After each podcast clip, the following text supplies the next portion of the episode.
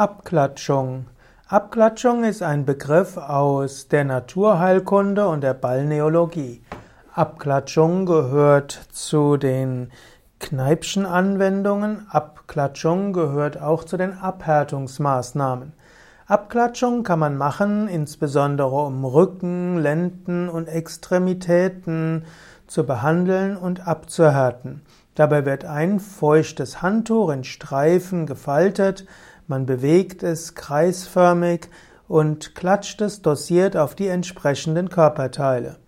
Dabei sollte man nicht auf die Wirbelsäule schlagen, sondern die Wirbelsäule aussparen. Durch die Abklatschung wird die Haut sehr kräftig durchblutet und äh, man fühlt sich sehr belebt. Man könnte auch sagen, Prana, die Lebensenergie, wird aktiviert. Abklatschung kann auch helfen, dass, äh, die, dass eine Schmerzüberempfindlichkeit reduziert wird. Auch bei Rheuma und auch bei einem Erschöpfungssyndrom kann Abklatschung hilfreich sein.